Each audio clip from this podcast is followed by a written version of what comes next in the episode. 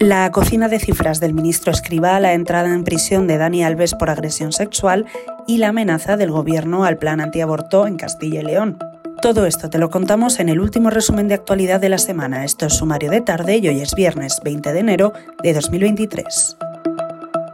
La afiliación diaria a la Seguridad Social exhibe una pérdida de 285.840 cotizantes en las mismas fechas, última quincena de diciembre y primera de enero, en las que, según la nueva metodología de registro de afiliación media desestacionalizada que acaba de activar el Ministerio de Inclusión, Seguridad Social y Migraciones, encabezado por José Luis Escriba, el sistema habría ganado 25.294 cotizantes. Estas cifras esconden una cocina de datos de la que alertan los expertos consultados por The Objective.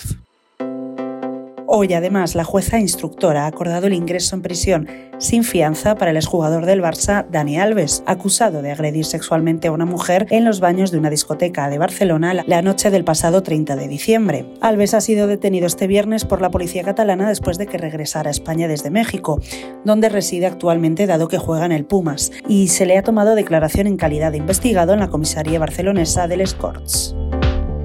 Para terminar, el Gobierno ha dado por acatado el requerimiento de incompetencia contra la Junta de Castilla y León a pesar de no haber recibido una respuesta en relación a las medidas antiaborto, que nunca fueron aprobadas y solo forman parte de las declaraciones del vicepresidente, Juan García Gallardo. En un escrito, el Gobierno señala que, a pesar de no haber obtenido una respuesta por parte de la Junta, consideran que el que no se hayan aprobado los planes y las declaraciones ante los medios de comunicación de los cargos del PP, asegurando que este plan no formaba parte de los planes del Ejecutivo, son motivos suficientes como para considerar que el Ejecutivo Regional ha acatado, ha dicho, sus reclamaciones. Advierte, eso sí, de que actuará en caso de que se aplique este plan.